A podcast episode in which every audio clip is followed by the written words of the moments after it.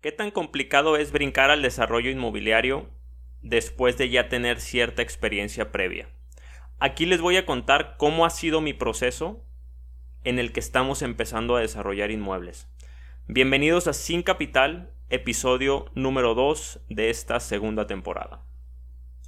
Conoce cuáles son los pasos esenciales para el éxito en bienes raíces venta, arrendamiento, inmuebles, casas, pisos, terrenos, locales, departamentos, oficinas, edificios. Aprende sobre el negocio inmobiliario solo en Sin Capital Podcast con Alonso Arteaga. Desarrollo inmobiliario. Para muchas personas esta palabra puede ser un sueño guajiro, para otras un camino a recorrer para algunos pocos un sueño hecho realidad y para personas como yo que vamos cabalgando el camino un presente en el que agradezco estar en estos momentos. Bienvenidos a este episodio donde vamos a hablar sobre este proceso que he llevado, se los voy a platicar más a detalle. Pero antes de llegar al proceso de cómo estamos empezando a desarrollar nuestro primer núcleo médico, quiero que ustedes se puedan identificar de cómo vengo y cuál es mi historia. Porque muchas de las personas pueden llegar a creer que, pues sí, ya eh, te dedicas a remodelar y vender y tienes una empresa. Pero eso es, digamos que la parte más superficial de las cosas. Yo, como muchos de ustedes que están escuchando el episodio, inicié de cero, completamente de cero.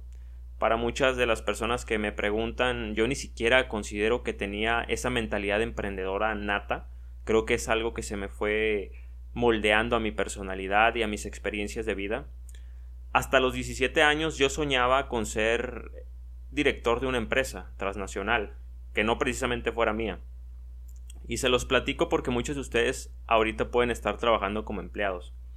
Al paso del tiempo y de tener varios trabajos en diferentes lugares, pues me empecé a dar cuenta que no me gustaba y que realmente no era lo mío. En el 2014 decido emprender y renunciar. Fue mi último empleo formal, donde trabajaba en un banco, y decido emprender en un negocio donde yo vendía créditos, tarjetas de crédito, seguros, pero ya era como comisionista. Y para mí eso era emprender porque a final de cuentas ya te haces cargo de tus resultados, ya eres consciente de que si no trabajas no ganas.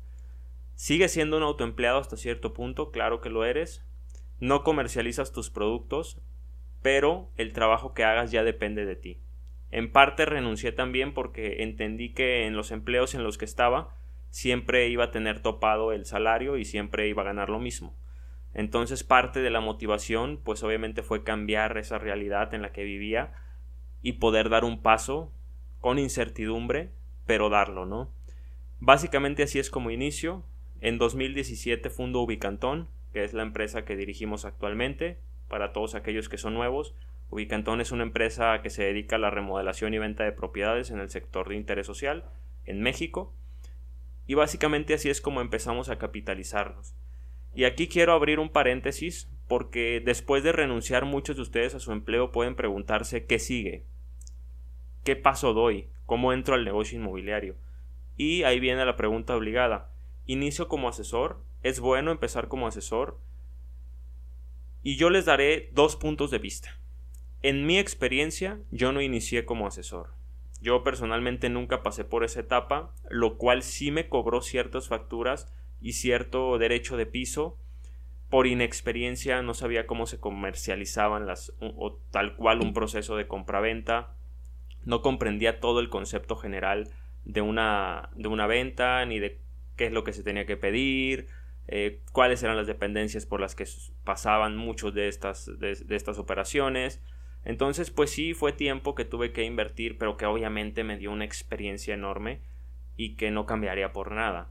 Ahora, si tú tienes la posibilidad de acortar esa, esa curva de aprendizaje iniciando como asesor, es algo que nunca te voy a decir que no hagas. Creo que es un buen paso para que puedas iniciar a hacerlo. Porque vas a entender todo el concepto, vas a poder em, empezar a capacitarte, ir poco a poco entendiendo todos los procesos por los que vas a delegar ciertos trabajos. Yo no coincido un director que delegue cosas que no sabe.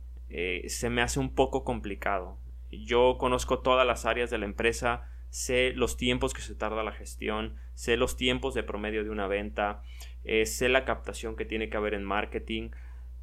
Pero todo eso al inicio fue porque fui pues literalmente un todólogo, ¿no? Sé que no podrás abarcar todas las áreas de la empresa y necesitas ayuda, eso es más que claro, pero si tengo la firme convicción de que cuando delegas algo es porque conoces lo que estás delegando y conoces cómo exigir esos resultados.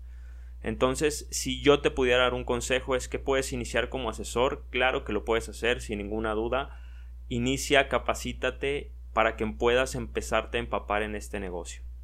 Ahora, ¿cómo brinco de remodelar y vender a estar haciendo nuestro primer núcleo médico?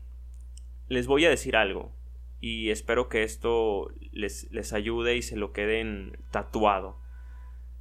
No importa cuánto ganes, no importa cuánto estés generando en tu, en tu inmobiliaria o en tu empresa actualmente, si tú no tienes una política fuerte de reinversión, no vas a llegar muy lejos.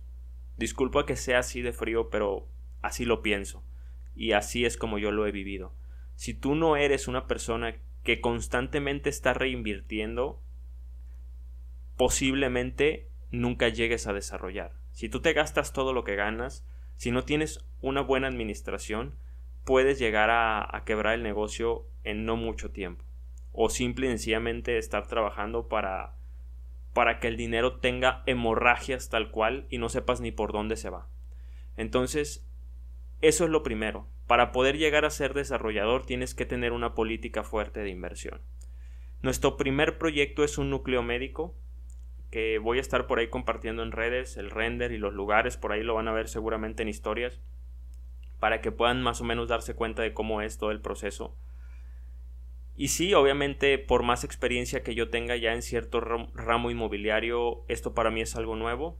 Me he topado con ciertos detalles en cuanto a dependencias, permisos, licencias, eh, que no conocía, que obviamente me ha ayudado mucha gente que tengo cercana a entender todos los procesos y, las dudas se han disipado de manera sencilla, pero son cosas que no vas a experimentar hasta que no salgas a campo. Muchas de las personas que hoy me buscan y me preguntan Alonso, ¿cómo puedo hacer para remodelar inmuebles? Es lo mismo que posiblemente yo le pueda preguntar a un desarrollador. La diferencia es que yo sé que si no salgo a campo, que si no lo experimento por mí mismo, eh, posiblemente pues así me voy a quedar preguntando toda la vida e intentando tener respuestas eh, divinas que, que, lleguen por arte de magia y las licencias salgan por arte de magia, ¿no? Y no es así. No es así, señores. La realidad es que uno tiene que moverse, tiene que empujar. Por más que uno como maestro les facilite y les dé herramientas, si ustedes no salen a campo, va a ser complicado que lo logren. Entonces es una de las experiencias que he tenido hasta el momento el proyecto va bien.